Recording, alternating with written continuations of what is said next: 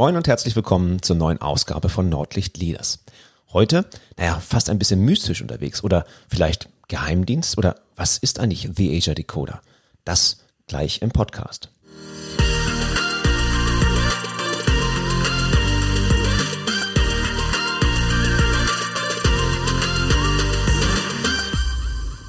The Asia Decoder. Naja, genau genommen habe ich jetzt ein bisschen Probleme mit meinem, mit meinem Untertitel im Podcast. Es heißt ja die Führungskräfte im echten Norden. Und so richtig nördlich ist mein heutiger Gesprächsgast nicht so richtig. Ähm, Gerhard Leipold sitzt nicht ganz nördlich von mir, sondern um einiges weiter östlich. Und er nennt sich selber The Asia Decoder. Was das so richtig mit, mit sich auf sich hat, im Verlauf, hören wir im Verlauf des Gespräches. Ähm, ich bin ganz gespannt. Das ist mein erster erste ähm, Podcast-Gesprächsgast, der weiter als 200 Kilometer entfernt ist.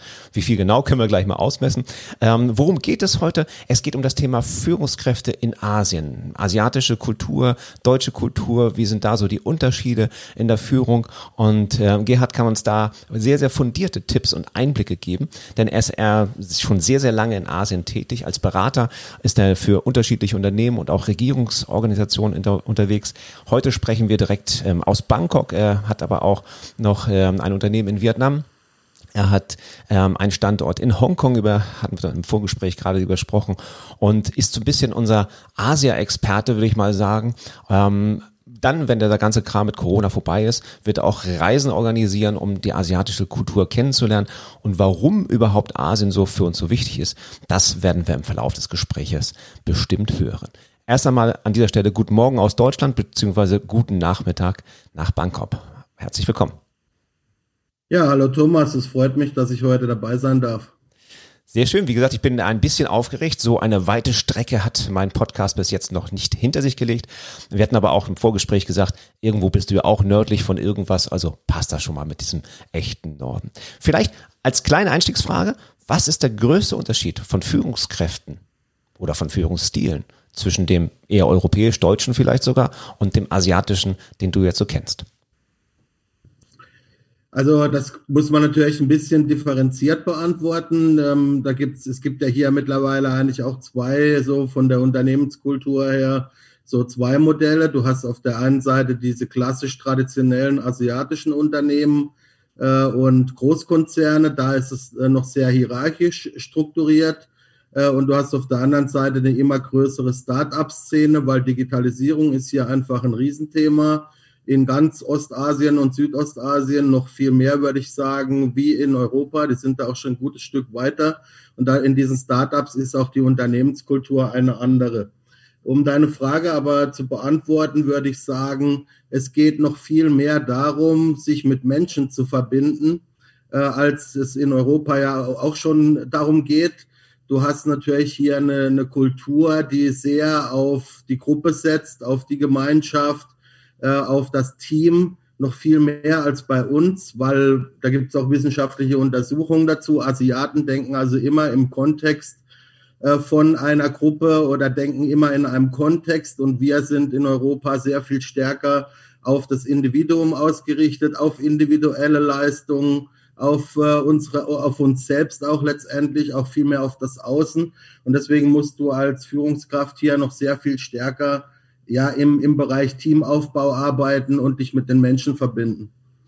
Das ist ja auch das, wo wir westlich oder in Deutschland viel, viel stärker hinwollen, in Richtung Gemeinschaft, gemeinsames Ziel ähm, äh, zu erreichen mit dem Team.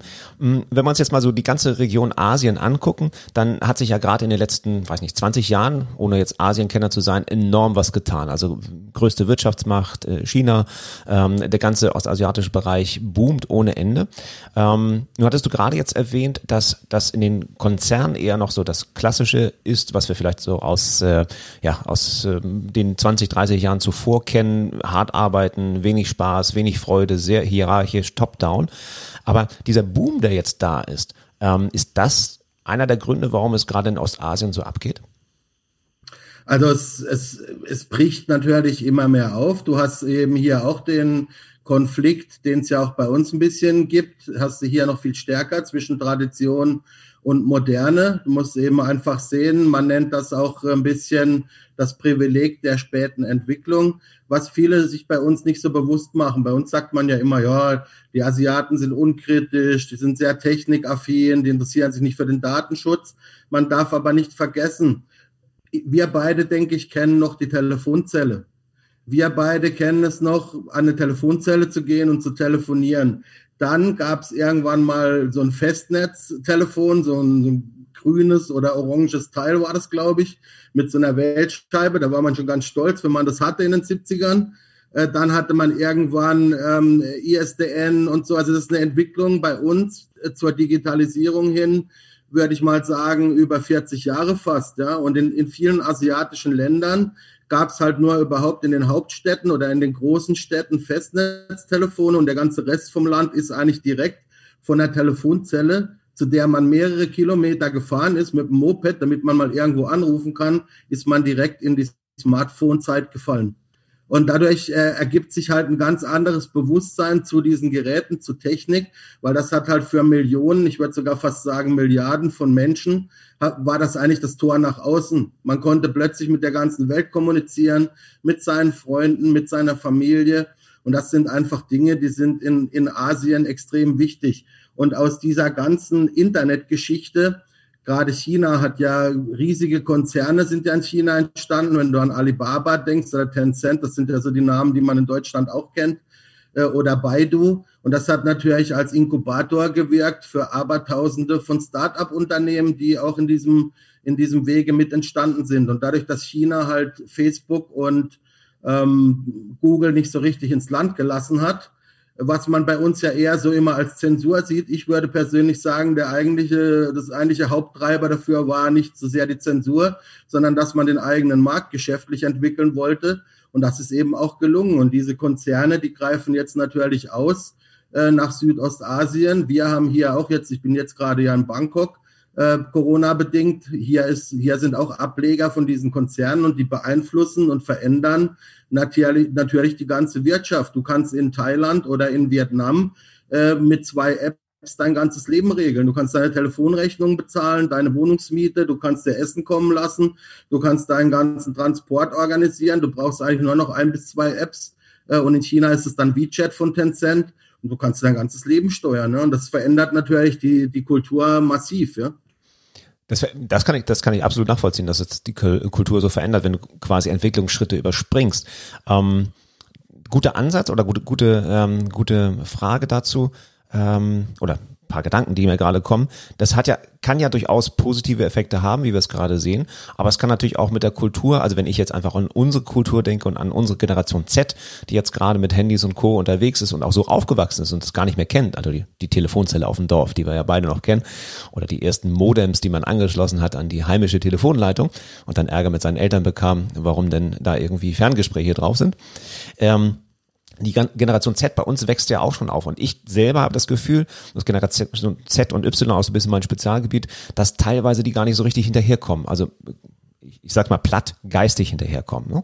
Und wenn ich mir jetzt vorstelle, dass es in Asien halt mit dem Faktor, weiß nicht, 10 oder sowas passiert ist, was denkst du, was könnte es da kulturell für, ähm, naja, so erste Hemmnisse geben oder vielleicht erste Schwierigkeiten geben oder vielleicht ist dir das schon aufgefallen oder hat es quasi nur positive Auswirkungen, dass das Thema Digitalisierung da mit der Turbo-Taste begonnen wurde?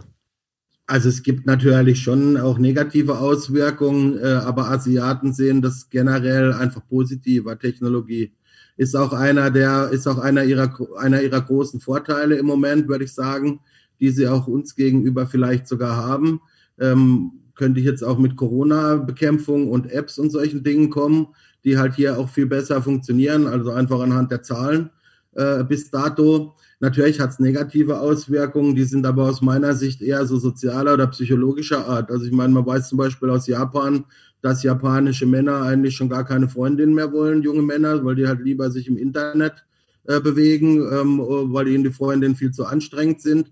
Du siehst in Südostasien immer wieder Familien. Das ist immer so ein Thema, wo ich mich dann immer ein bisschen ähm, äh, strange fühle, wo dann halt irgendwie äh, die Leute sitzen halt acht Leute am Tisch mit acht verschiedenen Devices äh, und äh, jeder hat also sein Tablet oder sein Mobile Phone und keiner redet eigentlich mehr miteinander, wo man sich dann eigentlich fragt, warum gehen die eigentlich in ein Restaurant und ist nicht gleich jeder für sich in seinem Zimmer. Auf der anderen Seite, die Leute haben hier ein viel positiveres Bild von der ganzen Technik. Ich habe es ja vorhin auch ein bisschen erklärt. Ähm, in so Ländern äh, wie China oder Vietnam beispielsweise oder auch Thailand, erstens mal waren diese Geräte und das Internet das Tor zur Welt. Es war ein Stück Freiheit. Äh, man, man sieht die eigentlich eher als, ich rede jetzt nicht von politischer Freiheit, das wäre nochmal ein anderer Komplex. Ich rede jetzt mehr so von individueller Freiheit. Man sieht das eher schon als Tools, die einem individuelle Freiheit bringen und die einen auch weiterbringen und die auch Fortschritt bringen. Diese ganze Datenschutzthematik, die in Deutschland ja immer wieder diskutiert wird, die kenne ich hier so gar nicht. Also hier ist es völlig normal, Mobile Payment zu machen. Ich habe gehört, in, in China testen sie jetzt schon Software, wo du im Restaurant, ähm, wo, wo man einfach dein Gesicht hinterlegt hat, also deine biometrischen Daten. Das heißt, du brauchst gar nichts mehr zum Bezahlen, sondern nur dein Gesicht. Also das, ähm, das wird also so die Zukunft sein. Und da sind wir natürlich relativ weit hinten dran im Moment in Europa. Ich finde ich finde halt, wir haben ein bisschen ja das Problem, dass wir dieses Internetthema und, und Mobile-Internet schon relativ weit auch verschlafen haben, selber was zu machen, so dass wir jetzt von den USA oder von Asien abhängig sind beim Thema 5G. Und deswegen ist es halt ein bisschen schwierig, wenn wir dann immer unsere Maßstäbe beklagen. Also das, wir hätten ja selbst auch was entwickeln können, was besser zu unseren Maßstäben passt oder zu unseren Werten. Und da sind wir jetzt halt ein bisschen in der Bredouille momentan. Ne? Ein bisschen ist gut, ne? Also ich glaube, das, das wird uns in, vielleicht sogar noch in der nächsten Generation etwas nachhängen, dass wir da zu spät gestartet sind. Okay, dann habe ich verstanden, so auf der einen Seite ist es dieser technisch, technische, dieser Digital-Turbo, der gezündet wurde, einfach von der Telefonzelle zum, zum WeChat, zum ich regel alles mit zwei Apps. Und auf der anderen Seite halt die Generation, Generation an sich, beziehungsweise die Kultur, die eher ein Miteinander als, als das Individuum sieht. Das sind so die beiden Treiber, wenn ich richtig verstanden habe, die bei dir sagen, dass du da ähm, durchaus ähm, ja, andere Mentalitäten, andere Führungsstile auch unterwegs sind. Wenn wir mal so die ähm, deine Rolle sehen. Du bist ja auch ähm, als Unternehmer tätig dort. Vielleicht kannst du gleich mal zwei, drei Sätze sagen, was du, was du äh, so dort treibst in Asien. Ähm, du bist jetzt eine klassisch deutsche Führungskraft, also deutsch sozialisiert. Kommst, glaube ich, aus dem schönen Freiburg. Ähm, waren wir neulich auch gerade wieder die Bächleboote und so weiter. Das war wieder ein Erlebnis. Wir lieben Freiburg sehr. Und deutsch sozialisierte Führungskraft trifft in Asien auf asiatische Mitarbeiter. Vielleicht magst du da mal, nachdem du kurz erzählt hast, was du so, was dich in Asien so umtreibt, vielleicht mal sagen, wo sind da so deine Herausforderungen? Also ich habe, ähm, ich habe, und das, das werde ich auch nochmal sagen als, als Thema, was sind so die Unterschiede? Vielleicht komme ich nochmal einen Satz kurz zurück, wenn du erlaubst. Also wir hatten die, wir hatten dieses Thema Technologie auf der einen Seite, aber da gibt es natürlich schon einen Riss, weil auf der anderen Seite hast du halt diese klassischen ähm, asiatischen Werte, wie du gesagt hast. Du hast also, was ja zum Teil auch äh, von Konfuzius herkommt, du hast dieses, jeder hat seinen Platz in der Gesellschaft, äh, jeder hat sich einzuordnen in eine Gruppe, kleinste Gruppe Familie, äh, dann Unternehmen, dann Gesellschaft, äh, dann Staat. Äh, das ist ja so ein bisschen äh, die Denkweise mit allen Vor- und Nachteilen. Äh, und du hast natürlich ähm, auch so diese ganzen klassischen Werte und du hast oft jetzt die Probleme, äh, dass traditionelles Denken halt auf dieses äh, Internetdenken trifft. Auf der anderen Seite ähm, ist es auch so, das ist gefährlich, man nennt das auch ein bisschen die Globalisierungsfalle, wenn wir Asiaten treffen, und jetzt komme ich zu deiner zweiten Frage langsam, dass wir dann denken, ja, die benutzen ja die gleichen Handys wie wir, die können Englisch, die haben die gleichen, was weiß ich, Klamottenmarken, Präferenzen etc., äh, benutzen von mir aus noch den gleichen Fachslang im Marketing, ähm, aber das sind trotzdem komplett anders sozialisierte Menschen mit einem ganz anderen Denken und mit ganz anderen Denkmustern. Und äh, daraus entstehen also auch häufig Konflikte. Als ich gekommen bin, was, was treibt mich aktuell um? Also ich bin jetzt seit ähm, elf Jahren kein Berater mehr, sondern Unternehmer.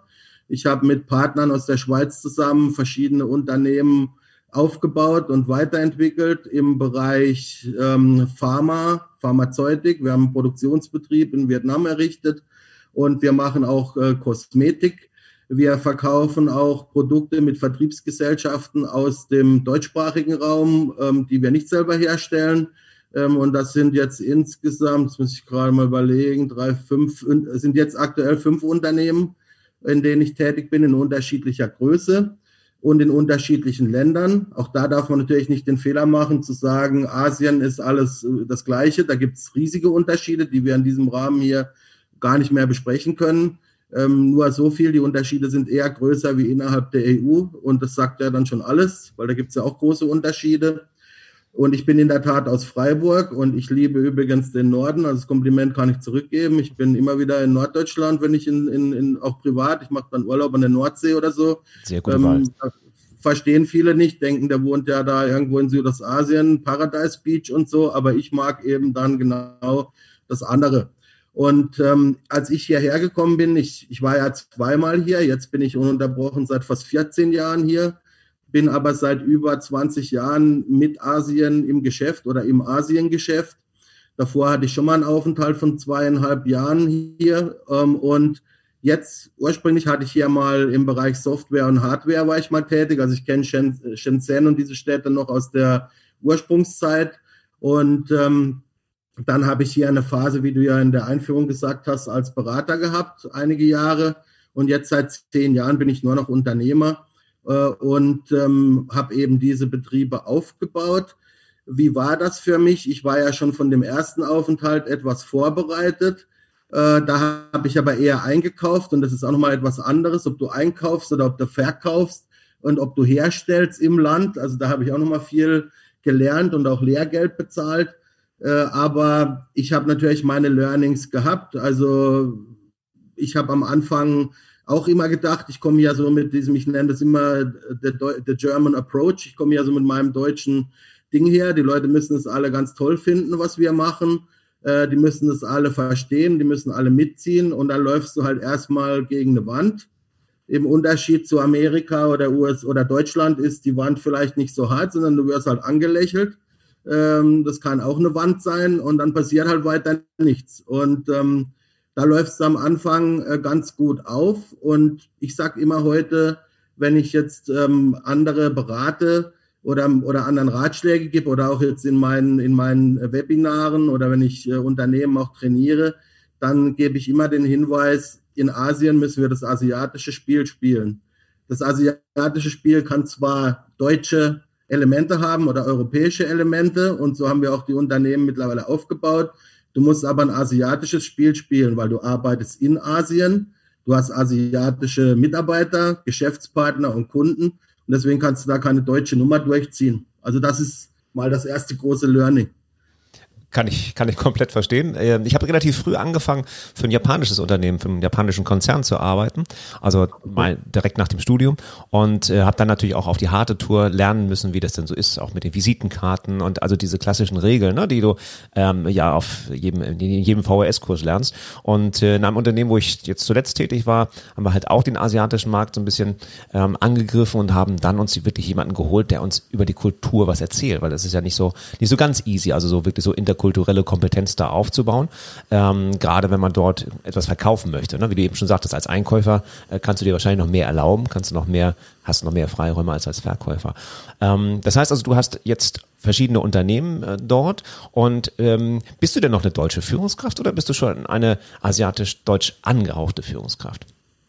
Also man trifft ja immer Freunde, sowohl Einheimische, ich habe auch sehr viele einheimische Freunde, ich habe darauf immer geachtet äh, und ähm, habe auch eine, eine Frau geheiratet hier, ähm, also eine Asiatin, die in, in Singapur zwar studiert hat und dadurch ein bisschen internationalisiert ist, aber ähm, ich habe, wir haben uns da so unterhalten, auch im Kreis von Experts, und wir haben eigentlich festgestellt, dass wir vermutlich jetzt andersrum auch nicht mehr so einfach in Deutschland wieder Fuß fassen könnten. Also ich glaube nicht, dass ich jetzt einfach zurückgehen könnte nach 14 Jahren und sagen, ja, ich eröffne jetzt wieder ein Unternehmen oder bin irgendwo als, als Manager, als Führungskraft angestellt und fange jetzt hier gleich mal morgen an und dann geht das alles wieder locker los. Das glaube ich, da gäbe es also auch durchaus gewisse Anpassungsschwierigkeiten oder Integrationsprobleme. Das kann ich also mir gut vorstellen. Eine Frage gut, ja. ja.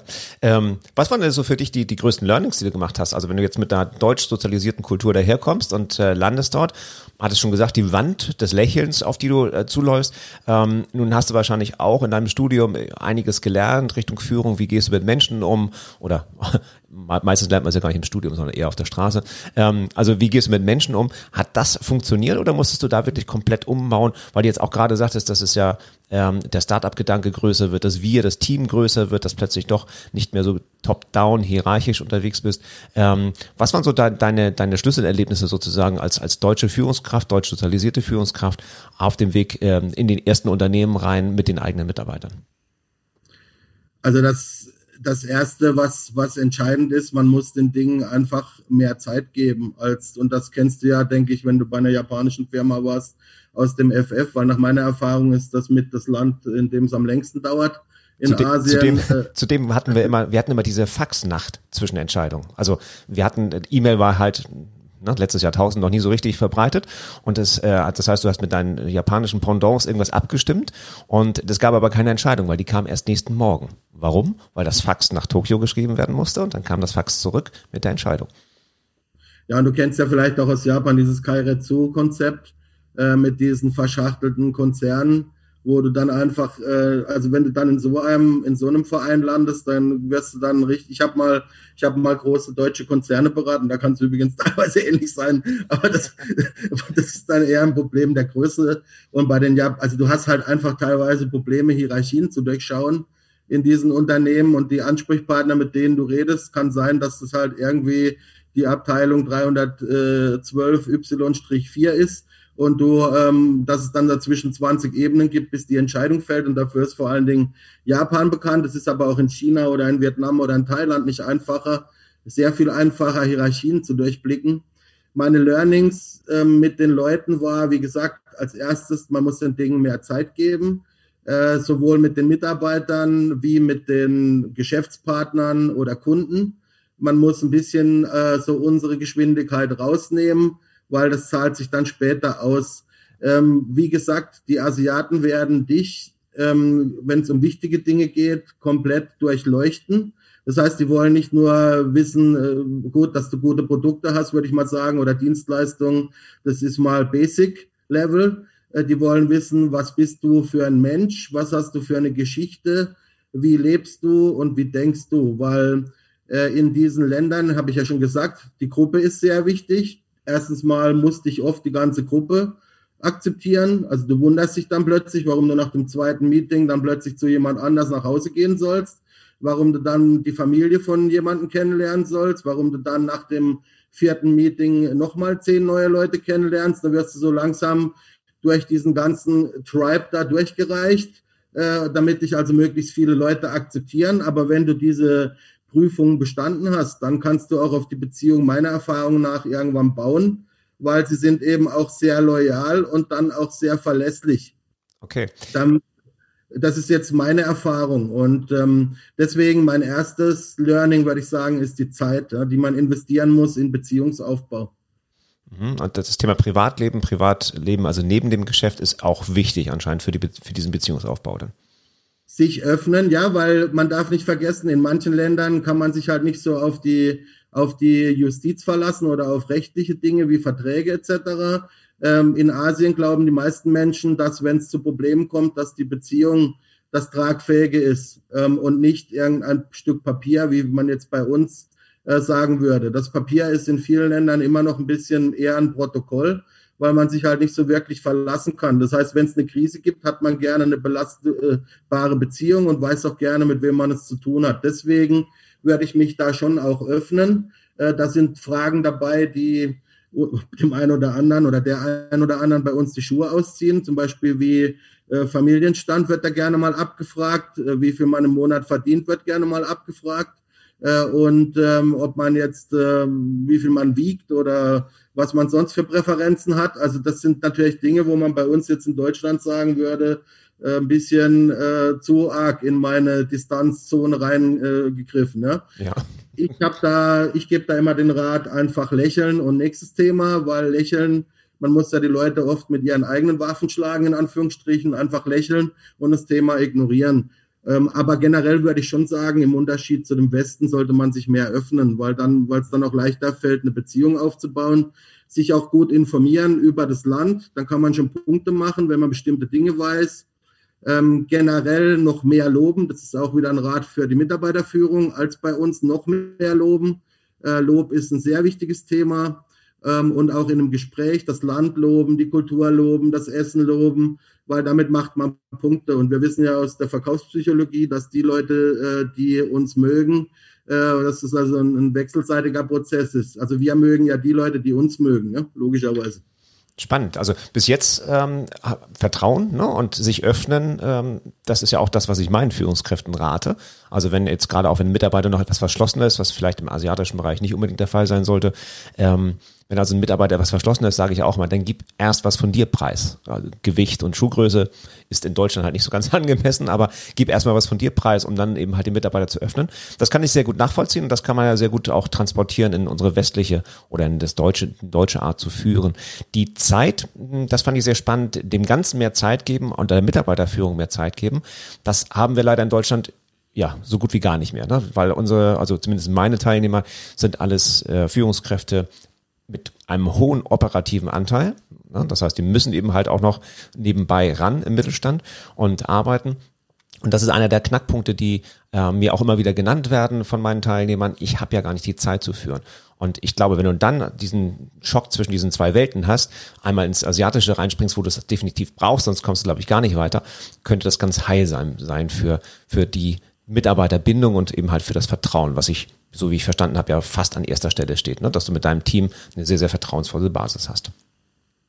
Ich habe mir, ich habe mir, und das ist vielleicht noch ein weiterer Tipp, du kannst natürlich irgendwann als Geschäftsführer oder Eigentümer nicht mehr jedem, jeden Mitarbeiter einzeln führen in einem Produktionsbetrieb, das ist ja logisch. Aber du musst dich auf die Führungskräfteentwicklung spezialisieren. Du brauchst quasi äh, asiatische Häuptlinge und äh, Häuptlinginnen, also männliche und weibliche. Bei uns sind die Führungskräfte sogar überwiegend weiblich in, in fast in allen Ländern. Ähm, und in die musst du wirklich Zeit investieren äh, in die Beziehung. Ich habe übrigens auch ein E-Book geschrieben, das ist gratis auf meiner Webseite, kann also jeder sich runterladen aus deiner Community und sich mal anschauen, wie man erfolgreich mit Asiaten Beziehungen aufbaut. Da habe ich zehn Tipps dazu gegeben die vielleicht jetzt den Rahmen hier ein bisschen sprengen würden. Ähm, und da ist einfach das Thema, wenn du diese Leute hast, also ich muss dir ehrlich sagen, in Vietnam zum Beispiel, aber auch in Thailand, äh, vor allen Dingen aber in Vietnam, da haben wir so ein tolles Team, da muss ich fast gar nichts mehr machen. Und die Leute, und die Leute, äh, die regeln ihre Angelegenheiten selber. Das fängt an mit Sanktionierung, äh, das fängt an mit ähm, so ein Punktesystem, KPIs, das machen alles die Vietnamesen mittlerweile selber. Wir haben Sachen, wir haben denen auch, und das ist noch ein ganz wichtiges Learning, auch für alle, die in Asien was machen wollen. Für asiatische Mitarbeiter ist das Unternehmen die zweite Familie. Die fahren miteinander in Urlaub. Kennst du ja vielleicht aus Japan. Äh, das ist für viele in Europa, wenn ich es mal so sagen darf, ja eine Horrorvorstellung. Ja, aber hier geht's auch wieder, da ist das Denken einfach anders. Man will Harmonie in dieser Gruppe und man hat einfach das Denken, ich muss mich jeden Tag auf diese Leute in meinem Team verlassen. Also will ich auch die Familie von denen kennen, die kennen meine Familie und wir unternehmen was zusammen. Wir haben den, unter, wir haben den Mitarbeitern gestartet im Fabrikgelände äh, haben die so äh, Bio-Gemüse und Bio-Obst und Bäume und so angebaut. Das können die auch mit heimnehmen. Das pflegen die komplett selber. Da sind sie am Wochenende miteinander zugange. Die machen miteinander Sport. Je nachdem Fitnessgrad geht das von Badminton bis Marathonlaufen. Äh, die treffen sich außerhalb, die machen Teamreisen zusammen. Das müssen wir machen eine Reise, die machen aber mindestens nochmal eine oder zwei separat, wo wir als Firma gar nichts damit zu tun haben. Also das ist einfach ein, ein ganz anderer äh, Zusammenhalt. Und da muss man sich einfach zwei, drei solche Führungskräfte ähm, äh, raussuchen. Man muss diesen asiatischen Charakter des Unternehmens bestehen lassen, muss halt dann die ein oder anderen Elemente, die einem wichtig sind, für die Firma, für die Zukunft, die muss man halt mit den Leuten entsprechend kommunizieren. Man muss da in Training investieren, so nach dem Motto Train the Trainer. Und dann ähm, funktioniert das irgendwann. Und wie gesagt, wir haben heute wirklich ein tolles Team. Wir sind auch dafür zum Beispiel in Vietnam schon ausgezeichnet worden als Unternehmen. Und das funktioniert sehr gut. Ja. Klasse. Also das ist ja auch genau das, was du dir als deutsche Führungskraft oder als deutscher Unternehmer wünscht, nämlich eine zweite Reihe als Führungskräften zu haben, wo es einfach funktioniert, ne? die den engen Draht zu den Mitarbeitern haben, gerade wenn du eben halt mehr, mehr Mitarbeiter hast, als du persönlich quasi betreuen wirst. Den Link zu dem E-Book äh, packen wir auf jeden Fall in die Shownotes. Vielen Dank dafür, finde ich sehr spannend. Genauso den Link zu deinem Podcast. Du bist ja quasi auch Podcast-Kollege. Äh, den Namen finde ich schon klasse. Ähm, Asien Süßsauer war es, ne? Zukunft süß-sauer, ja. Zukunft süß-sauer, genau. Äh, ich habe da schon mal ein bisschen, bisschen reingehört. Also für den, den das ähm, interessiert und der vielleicht äh, gerade so im, im Bezug ist oder in, in Richtung Asien unterwegs ist oder sein möchte, ähm, auf jeden Fall eine Podcast-Empfehlung. Ähm, Gerhard macht aber auch genau das, ähm, The Asia Decoder äh, macht genau das eben halt als Vermittlung ähm, da zu sein, wenn man wirklich die ersten Schritte gehen möchte, weil ich glaube, äh, mit, mit dem deutschen Background und der asiatischen Erfahrung hat man damit Gerhard eine ganz, ganz tolle Schnittstelle. Da packe ich auf jeden Fall die Infos auch nochmal in die Show Notes rein, sodass äh, man dort auf dich zukommen kann, wenn man in diese Richtung möchte. Wahrscheinlich sehen wir dich auch bald mal, wenn dieser ganze Kram hier vorbei ist, äh, vielleicht sogar mal auf den deutschen Bühnen zu dem Zeitpunkt, ähm, um eben halt diese asiatische Kultur und das Miteinander, glaube ich, was wir, da können wir noch einiges von lernen, eben halt auch mal live zu sehen. Ich bedanke mich für meinen ersten äh, internationalen Gast, äh, gleich tausende Kilometer entfernt. Wir haben jetzt gar nicht rausgefunden, wie viel das sind. Ähm, es hat mir viel, viel Spaß gemacht, lieber Gerhard. Vielen, vielen Dank. Ich glaube, wir könnten noch stundenlang weiterreden. Wir packen alle Infos in die Shownotes rein, sodass ähm, meine äh, Hörer vielleicht da nochmal auf dich zukommen können, wenn es da nochmal spezielle asiatische Fragen gibt. Und ich weiß auch, wo ich mal vorbeigucken kann, wenn ich mal wieder, ich war noch nie, mal wieder in Bangkok bin. Vielen Dank an dieser Stelle, lieber Gerhard. Danke von 10.000 Kilometern weit weg. Jetzt haben wir es aufgelöst. Sehr gut.